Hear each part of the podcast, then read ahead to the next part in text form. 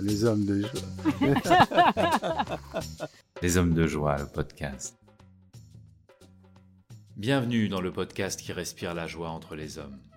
Je m'appelle Frédéric Marr et cette respiration me passionne. Vous allez découvrir Satyavrati Yogi, Michel Zipper, Jacques Lucas, Philippe Guimand et Bruno Giuliani, des hommes, vous allez l'entendre, tellement différents.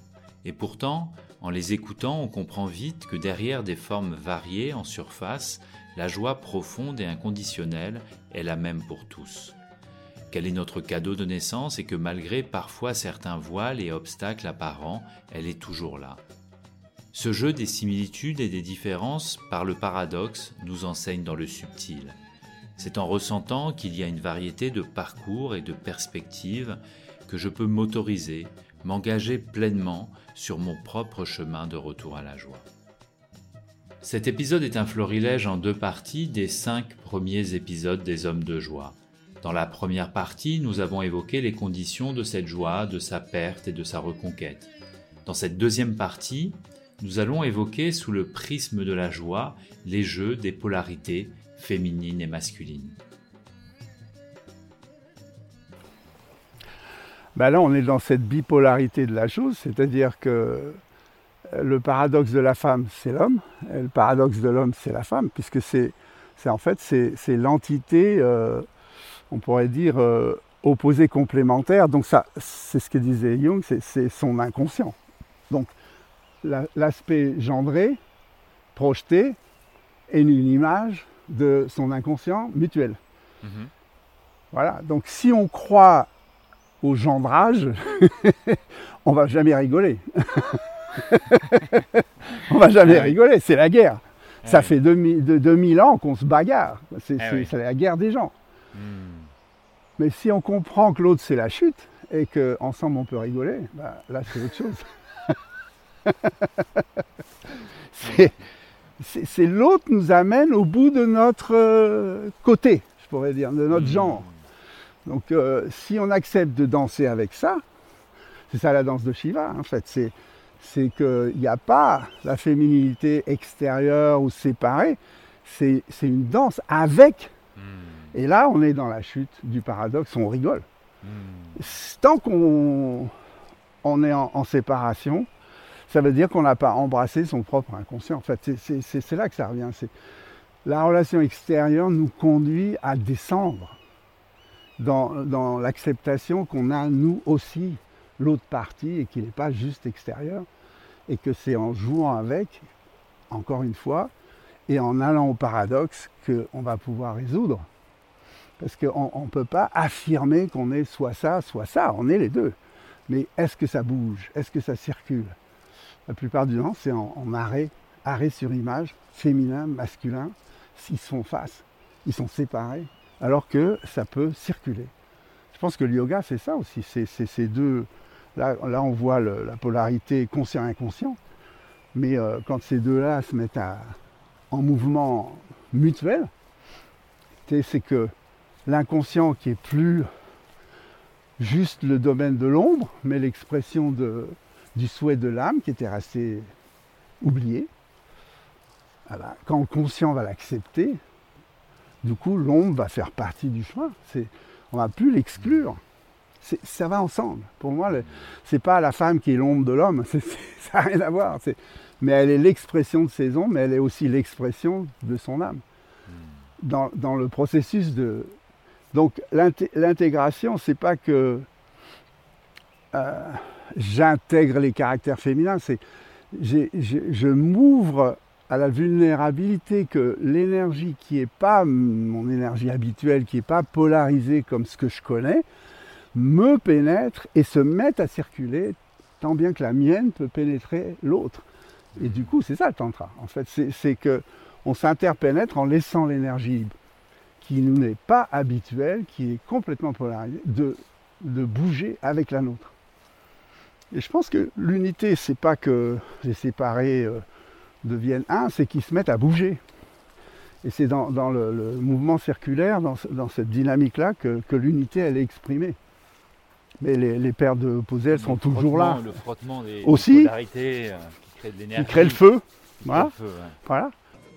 pourrait observer ou sur dire quelque chose sur une tendance euh, du masculin d'aller euh, chercher la joie, parfois même de manière maladroite, auprès des femmes Absolument, mais ils vont surtout chercher l'amour auprès des femmes. Et je pense qu'ils ont surtout besoin, les masculins, c'est des enfants blessés qui ont besoin d'amour euh, maternant, de tendresse, pour être aimés, accueillis tels qu'ils sont, dans leur fragilité, leur vulnérabilité, et d'ouvrir cette émotionnalité, cette sensibilité, euh, du fait qu'ils n'ont pas reçu assez de, soins, d'amour et d'accueil euh, de, leur euh, fragilité.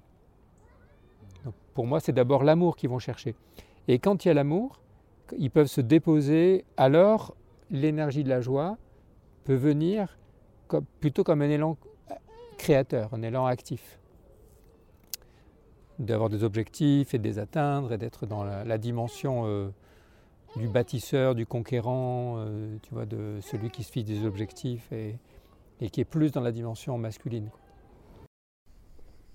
ce qui me vient à l'esprit, c'est qu'il y a beaucoup de choses, je parle de manière générale ici, chez l'être humain qui se jouent dans l'éducation. Donc, euh, si la, femme ou les femmes représentent le pôle de joie, ou la possibilité d'être aimé, d'être joyeux, d'être libre, euh, et, que ces femmes-là ont participé à la construction intérieure, il peut y avoir une recherche de femmes qui vont nous permettre en tant qu'adultes de revivre ce même environnement joyeux, qui vont nous permettre de retrouver ces mêmes conditions en fait, parce que c'est juste des conditions extérieures qui nous ont, dans lesquelles on s'est senti suffisamment en sécurité pour, euh, pour, pour vivre cette joie, pour être vraiment nous-mêmes.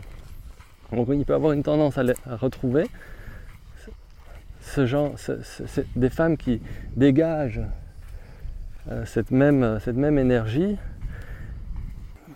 Donc on, va se positionner dans notre, euh, dans notre cheminement par rapport à ce qu'on a vécu dans le passé, mais pour moi, la joie, elle n'est pas féminine, elle n'est pas masculine, elle vient de l'être. Pour moi, la joie vient de l'être de l'intérieur de la vie elle-même, qui est éminemment joyeuse. Je, dirais même presque que la, joie, euh, la, joie la plus profonde vient du fait de se situer au-delà des gens, dans notre cœur profond. Bah ça, c'est la, dynamique, si tu veux, moi j'appelle l'homme qui utilise, entre guillemets, la femme et l'énergie féminine pour s'initier lui-même à plus que ce qu'il est. Hmm. Donc elle est une source d'inspiration. Et euh, il la recherche, il l'attire quand il est désespéré, justement. Quand, il perd pied, il va attirer, mais que c'est son inconscient dans lequel il ne va pas plonger euh, par lui-même. Du coup, il va amener une femme puissante, hein, c'est dans les archétypes féminins, la, la Lilith, la femme libre, la femme rayonnante, la femme, mais qui elle aussi est désespérée d'être coupée de l'amour parce qu'elle elle court après, puis elle ne le trouve pas vraiment, mais elle est complètement une bombe pour l'homme.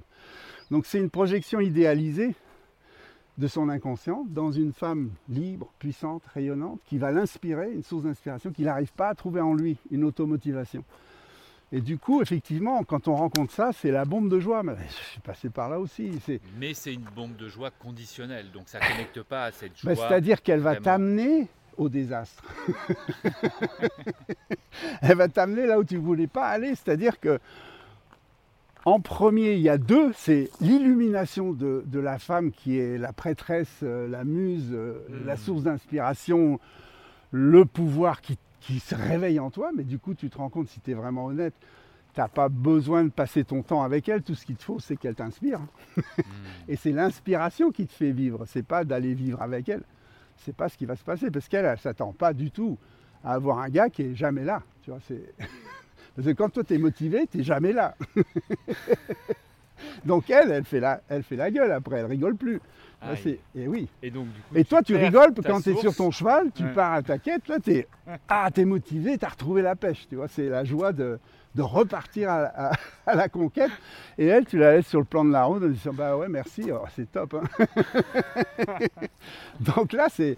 Mais si on reste avec une personne comme ça euh, un peu plus longtemps que cette scène-là, on va se retrouver assis à quatre, ses ombres et les tiennes. Et alors là, c'est une partie de poker, hein, parce que là, ça, devient de nouveau, euh, tu m'as trompé. Parce qu'au moment où on voit la stratégie de la femme qui m'a illuminé, inspiré, etc., qui a fait ça, elle, pour se prouver qu'elle peut aimer et être aimée, et, toi qui as fait ça parce que tu étais paumé, dépressif, sans motivation, tu avais perdu euh, la pêche pour ta propre quête, euh, là tu as ton ombre avec toutes les peurs et tous les machins qui, remontent et la manipulation. Donc on, se retrouve face à face avec deux manipulateurs qui se révèlent. Ah, c'est inacceptable. Donc là c'est la guerre. Hein. Là c'est la guerre. Donc c'est les phases classiques de rencontres inspirationnelles qui te redonnent la pêche et qui t'amènent de nouveau au mur euh, de l'impossibilité. C'est tant qu'on nourrit la conscience du manque, avec l'espoir que ça va être comblé par une rencontre, l'âme sœur par exemple, qui est un truc complètement un, mythe, et eh bien là, euh, là on va à dame. C'est pas possible puisqu'on est, on est un par soi-même. On est complet dès le départ. C'est juste qu'on n'a pas embrassé cette complétude. Donc dès qu'on la projette sur un autre, ça va pas être rigolo. Donc c'est ça le saut entre l'espoir et le désespoir. Et dans le tantra, on, a la troisième polarité, c'est le non-espoir.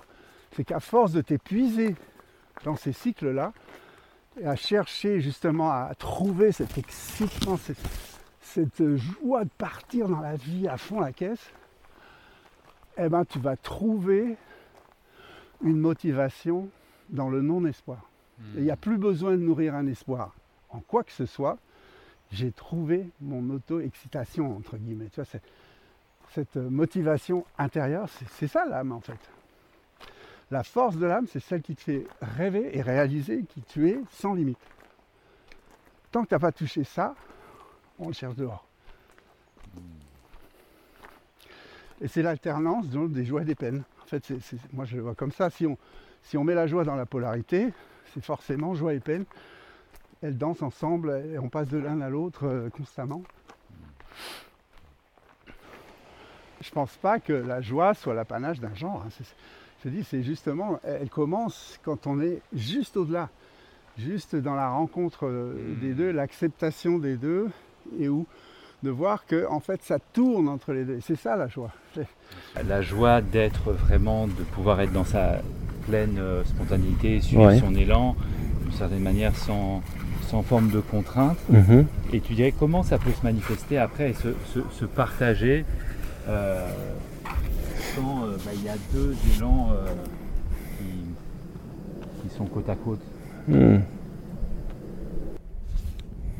Je dirais que c'est juste d'être fidèle au sien et être ouvert à, celui de l'autre. Parce que quand on est en couple, il y a aussi un élan de, partager, de vivre euh, des choses en couple, d'aimer, de prendre soin de l'autre. Donc il y, a, cet élan-là qui, nous appartient, qui, nous appartient en propre. Et puis il peut y avoir des élans de vie qui n'incluent pas l'autre. Alors il y, a, une danse. Et ça, ça revient, cette danse, c'est une danse euh, d'écoute euh, profonde et de partage et, de légèreté en fait, parce qu'il n'y a pas vraiment d'enjeu de s'écouter et de dire ce qu'on a à dire et de suivre ses élans.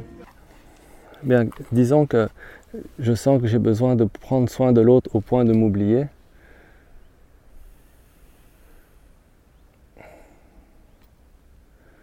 Si euh, si je ramène tout à l'intérieur, tout se passe. Si, j'oublie l'autre pour un instant, mais tout ce que je vis, je, le vis à l'intérieur de, cette conscience que je suis. L'autre, c'est une partie de moi. Je, répare quelque chose à travers l'autre, je reconnecte, j'essaye de, de prendre soin de cet autre qui est en fait une partie de moi-même, que j'ai perdu de vue. je dirais que j'avais perdu de vue.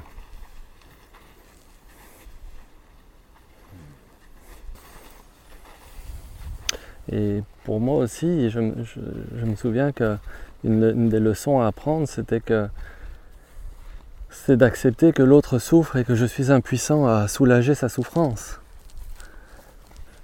Et que dans cette reconnaissance de mon impuissance, je pouvais retrouver euh, la joie d'être. Mais tant qu'il y avait cet élan à, vouloir sauver ou compenser ou aider ce qui était au-delà de, mes forces ou de mes possibilités, c'était difficile de vivre dans la joie. Hmm. Donc je dirais que pour moi en relation, spécifiquement en relation amoureuse, une des grandes leçons c'était de, ne pas, de ne pas m'oublier. Mais dès qu'il y a la dépendance, il y a une tension, il y a une saisie, et donc la, joie, elle, devient euh, euh, plus difficile à, à vivre. Hmm. Oui. Mais là, quand on sent qu'il y, a une dépendance, ben, l'invitation, c'est toujours. L'invitation est dans la, non-saisie, en fait. Elle est en même temps dans le fait de vivre, d'accueillir, d'expérimenter, de goûter complètement à la dépendance. Donc, c'est quoi Comment ça goûte à l'intérieur? Parce que ne s'agit pas tant de se la liberté vient pas dans le fait de repousser la dépendance, mais dans le fait de la goûter complètement, de l'écouter profondément et de ne pas, de ne pas, de ne pas se l'approprier, de la laisser être euh, et de, ne pas saisir aussi. Hein. Dès qu'on vit quelque chose de bon, on a envie de, de, le saisir. Et c'est la saisie qui. Euh, c'est comme regarder la fleur ou, ou l'arracher, la, la prendre pour soi. C'est ce mouvement de prendre pour soi qui, euh, qui rétrécit, qui referme. Dans un couple conscient, tout ça, ça peut être déposé, exploré, partagé, euh, avec, euh, avec légèreté en fait. Hmm. Parce que la, dépendance, elle, elle, se resserre quand elle n'est pas verbalisée, conscientisée, explorée de part et d'autre. Hmm. Et sentir qu'une dépendance monte ou s'installe, il peut aussi y avoir une, réelle beauté en fait dans sentir que quelque chose de... Parce que cette dépendance, elle protège une partie de soi euh, extrêmement vulnérable. Elle protège une partie de soi euh, qui, a, qui, a, besoin de notre attention. Hmm. Donc le, la résurgence de la dépendance, elle, euh, est source, elle est opportunité de, libération profonde. Ça dépend toujours évidemment comment, c'est quoi notre raison de vivre, notre raison d'être. Est-ce que c'est d'ouvrir et de, vivre avec cette, euh, prenant l'instant comme une opportunité d'ouverture? Pour moi, le couple conscience, c'est un couple où il n'y a pas une attente que l'autre soit autre que ce qu'il est dans l'instant. Donc il y a un profond accueil de l'autre tel qu'il est, sans l'attente qu'il soit différent, sans l'attente qu'il puisse offrir, donner ou répondre autrement, qu'il puisse être différent de ce qu'il est dans l'instant.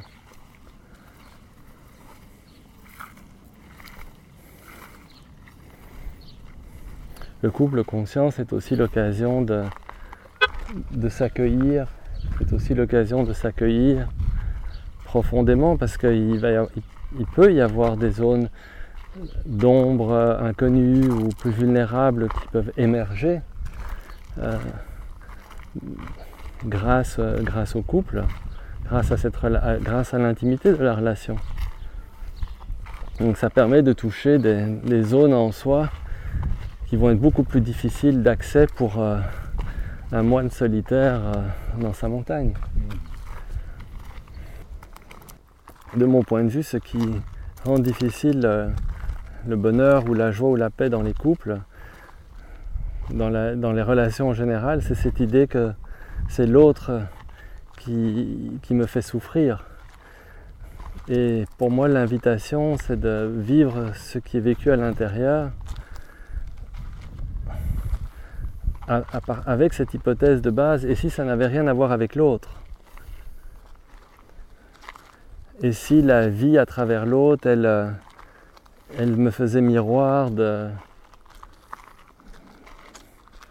de mes schémas de pensée, de, de mes émotions, de ce que j'ai difficile à voir à l'intérieur. Alors euh, la, relation elle devient beaucoup plus facile.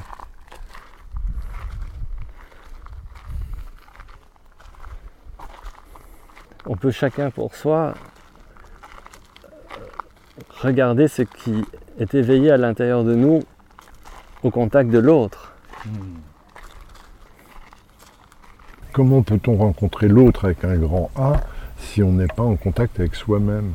Et être en contact avec soi-même, c'est euh, bon, dire oui à ses ombres, dire oui à ses peurs, dire oui à sa vulnérabilité. Parce que oui, la question du désir se met vite en place. Et quand on passe, on voit les couples où euh, l'un des deux se met en parent et l'autre euh, se met en enfant.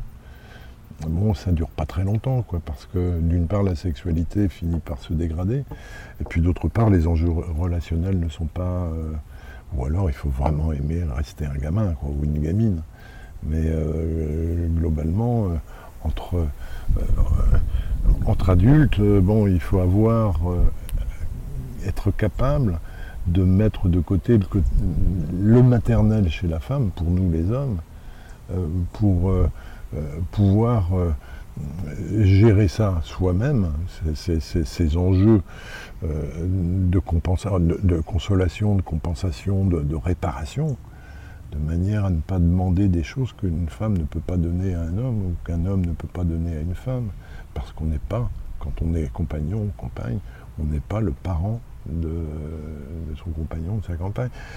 On peut l'être consciemment à certains moments, consciemment, mais si on se laisse prendre par euh, l'inconscient et les, choses qui nous échappent, on va droit dans le mur.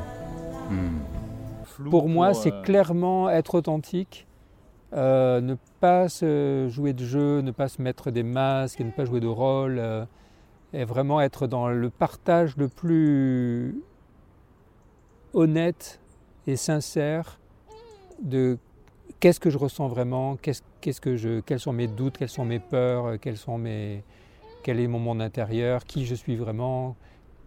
C'est le, fait de se dévoiler qui est la bonne manière.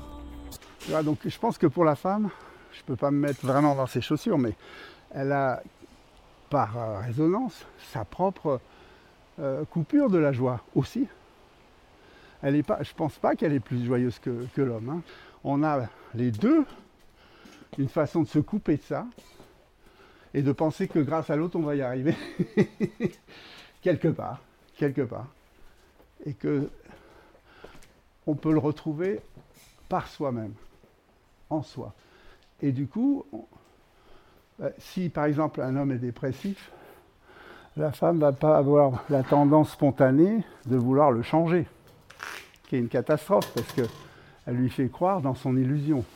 Hmm elle va encourager l'illusion. Tu vois donc le positionnement féminin-masculin, où on encourage, en fait, paradoxalement en voulant aider l'autre, le problème, hmm.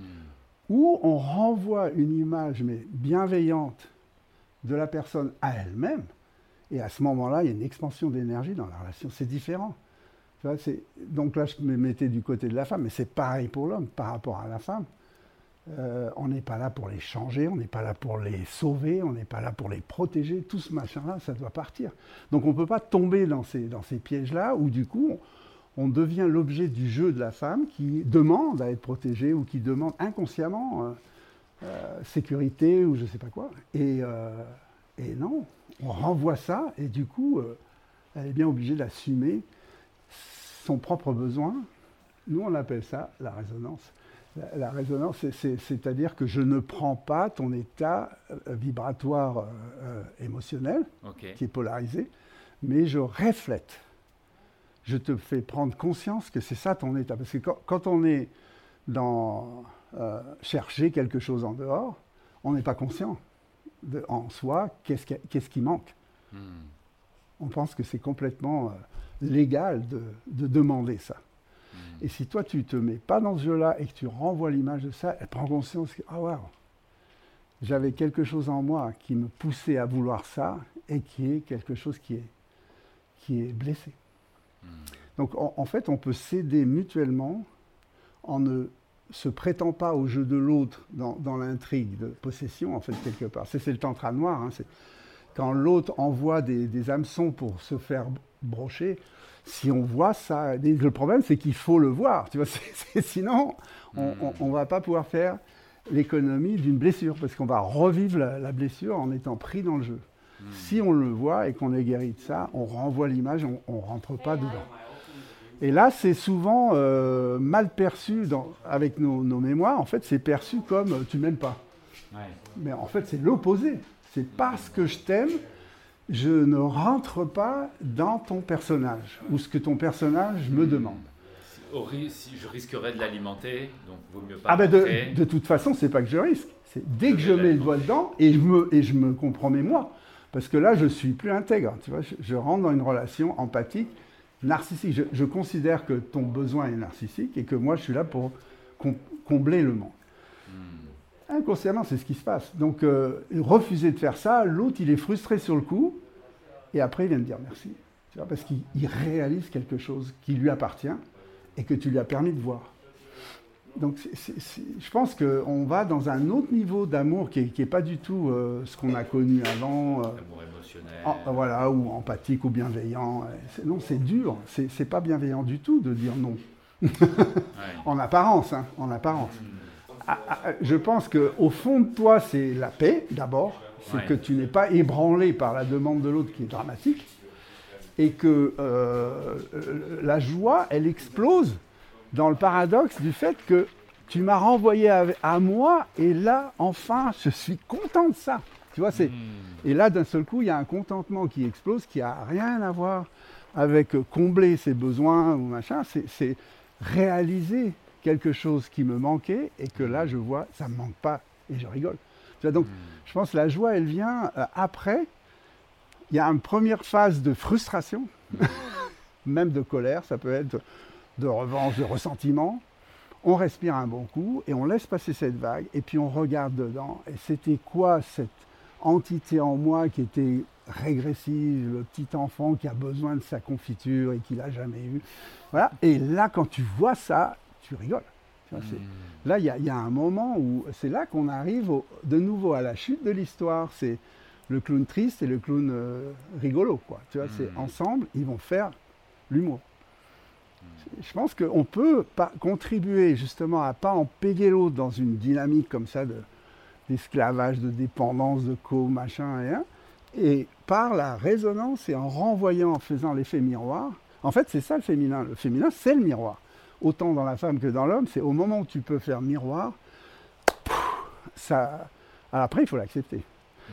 Donc je pense qu'il y a, il y a une chose à... D'abord il faut éduquer, s'éduquer en disant mais je ne peux pas continuer de contaminer le monde avec mes besoins, tu vois, il, y a- il y a- il faut que je change d'attitude. Si après on rencontre un partenaire, euh, disons plus constant avec qui on va partager un bout de chemin, il faut complètement discuter de c'est quoi le sens de notre relation. tu vois. Et si le sens de notre relation c'est d'arriver à cette chute, manifester l'humour sur mes parties qui sont dramatiques, et que c'est ça notre accord, alors on va accepter que l'autre soit par moments cruel, si tu veux, parce que Hmm. le petit enfant qui n'a pas son bonbon, il voit l'adulte qui lui refuse comme cruel. Tu vois Donc. Alors que c'est l'opposé. Il fait ça parce qu'il l'aime. Tu vois c'est, Hmm. voilà. Voilà. Donc je pense qu'on est en train de, de changer euh, le relationnel pour découvrir une autre joie beaucoup plus profonde, qui est celle de découvrir mes limites et de les abandonner. Là, c'est, la vraie joie. Nous clôturons ce florilège par une exploration des vertus à cheminer entre hommes, d'ouvrir, à l'instar du réveil corps-conscience que je propose, des espaces dédiés spécifiquement à l'éveil de la conscience et au réveil de l'énergie au masculin.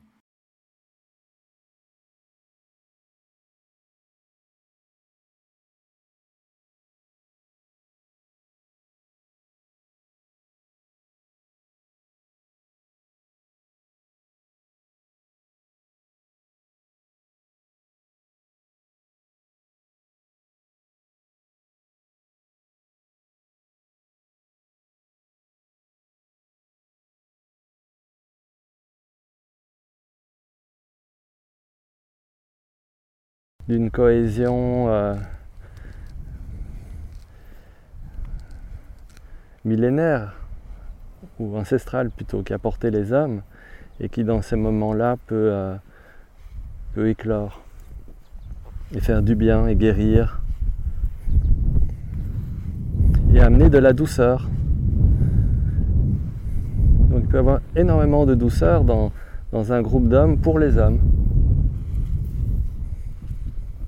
Il peut aussi avoir beaucoup de force, de, de virilité, de, les deux vont ensemble, donc c'est très beau.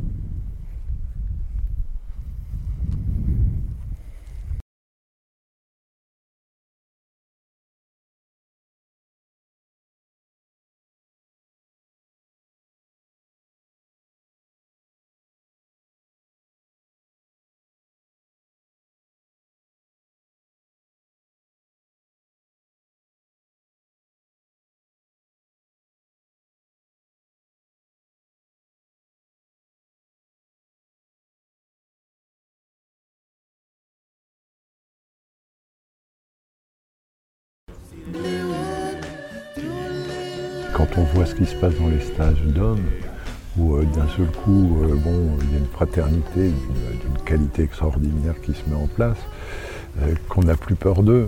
Et, et- et cette peur, pour moi, elle est, axée sur euh, un manque euh, de validité du masculin en soi, que les hommes sont encore il y avait des rituels avant dans des, dans des tas de cultures de, de validation du masculin, de, de passage à l'âge adulte, etc. Il n'y a plus tout ça. Et ces, ces rituels, ils amenaient à sentir sa vulnérabilité. Et c'est par cette porte de la vulnérabilité, oui, je suis face à toi et c'est soit j'ai peur de toi, soit je me mets vulnérable, et, et- et- et je l'admets, soit je le refuse, et si je l'admets, je me mets dans cette part de vulnérabilité, et si tu m'acceptes, là, ça résonne. Et là, il y a des connexions qui peuvent se faire très très fortes. Hmm. Au niveau de l'identité, je suis un homme indépendamment de plein de choses. De mes muscles, de, de, euh, de mon savoir, de, de mon orientation sexuelle, de plein, plein, plein, plein de trucs. Hmm. Et ça, il faut le connecter.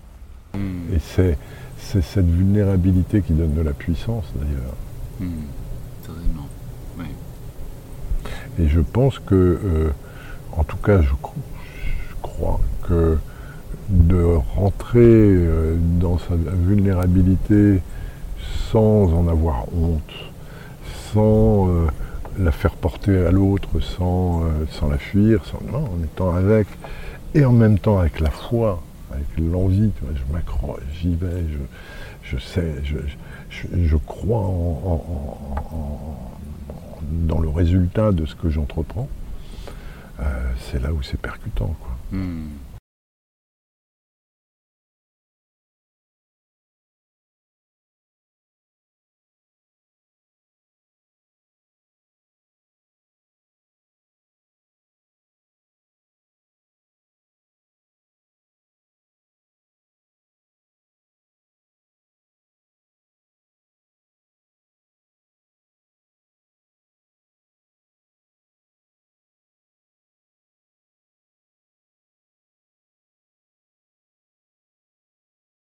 La rivalité et de la guerre, hein, de, la, de- la peur de la violence, où l'autre est perçu comme une menace.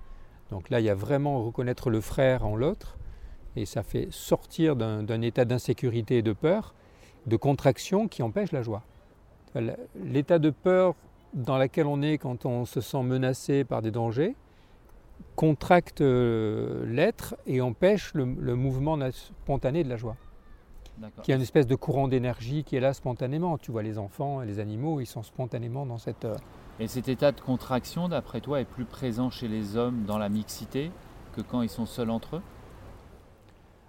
On est contracté quand on n'est pas dans des liens fluides permettant le respect de chacun et où on s'aime profondément et on est au- au- dans le service les uns des autres spontanément. Qui est pour moi l'état naturel de la, sociabilité humaine. L'humain, il est, naturellement porté à créer euh, des liens plutôt conviviaux, fraternels, euh, avec les hommes, les femmes. euh, et spontanément, on désire la joie de l'autre par la bienveillance, par la générosité, par toutes ces vertus. Et que ce soit un homme ou une femme, c'est pareil. Mais c'est plus. Dans notre culture, je trouve que on est tellement habitué à la compétition et à voir l'autre homme comme une menace que quand euh, on vit le masculin comme étant au contraire fraternel, euh, bah, ça ouvre un espace encore plus joyeux euh, de voir qu'on est frère et, et pas ennemi. Hmm. Donc on va créer une amitié profonde qui va aller ensuite vers la fraternité et ensuite vers des formes de joie plus profondes qui sont de l'ordre de l'amour inconditionnel, de l'amour universel. Et ça, le fait de l'avoir vécu qu'entre hommes, euh, en effet, ça crée un- une, une émotion particulière, une joie un peu plus profonde.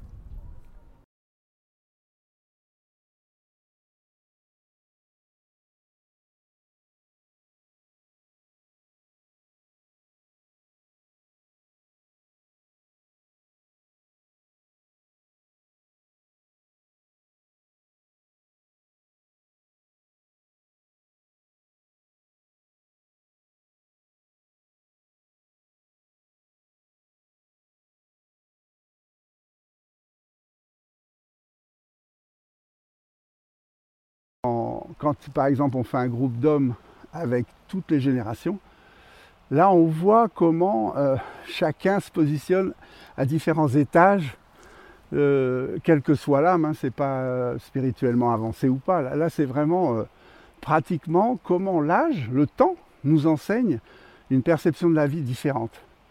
Et comment quelqu'un qui a maturé, même s'il n'a pas découvert Anand là, et, et la réalisation, il peut être bénéficiant pour quelqu'un qui démarre, qui est complètement paralysé devant. La paralysie, la paralysie ça vient. J'étais protégé par les parents. J'étais protégé dans le ventre de la mère. Comment je vais survivre sans eux? Donc, pour l'un comme pour l'autre, c'est le même, le même dilemme. C'est quand je suis par moi-même, j'ai toujours cette mémoire de Putain, ils sont pas là. Comment je vais m'en sortir? Et il y a une appréhension phénoménale d'être seul par soi-même, quel que soit le genre. Hmm. Donc quand on se retrouve dans le même genre, en fait, on, on va se renforcer euh, sur le fait qu'on peut vivre sans parents. On est tous les enfants de la veuve. Donc, euh, comment t'as fait toi tu vois? Et cet échange, de, là, là c'est du compagnonnage. En fait, on, on va retrouver les compagnons de cheminement qui ont fait face au même type de problématiques, euh, même peur, même insécurité, même doute, même manque de, de pouvoir, en fait, de, de puissance, et qui vont se, renforcer, je veux dire, les uns les autres. Parce que le jeune qui vient, le, vieux qui est un vieux con, euh, qui, a, tout brûlé et qui comprend rien, quand il voit le jeune qui veut encore aller se brûler, euh, ça va peut-être lui donner une étincelle de regain. Et de la même façon que le jeune con qui veut pas croire dans l'ancien et la sagesse, va entendre une parole qui va dire merde, ouais, je peux peut-être aller plus lentement, tu vois, je peux peut-être avoir plus de patience, enfin, je sais pas. Il y a quelque chose à échanger entre les, entre les générations euh, dans le même genre euh, qui, est au- qui est une sagesse innée du temps, en fait. À travers le temps, on découvre une sorte de sagesse. C'est le premier teacher. hein. L'enseignant, c'est si on va pas vite et qu'on se brûle pas, eh ben, le temps nous enseigne, de toute façon, qu'on le veuille ou non. Donc si on, on combine ça, on a déjà là un enseignement juste par les différences d'expérience qui peuvent bénéficier, euh, qui peuvent bénéficier dans les deux sens. Je ne dis pas que c'est les anciens qui Bien bénéficient sûr, dans c'est Ouais. c'est dans les deux sens. Donc ça, c'est déjà une chose. Et l'autre, c'est euh, quand on a peur de l'inconscient, forcément, on a peur de la femme.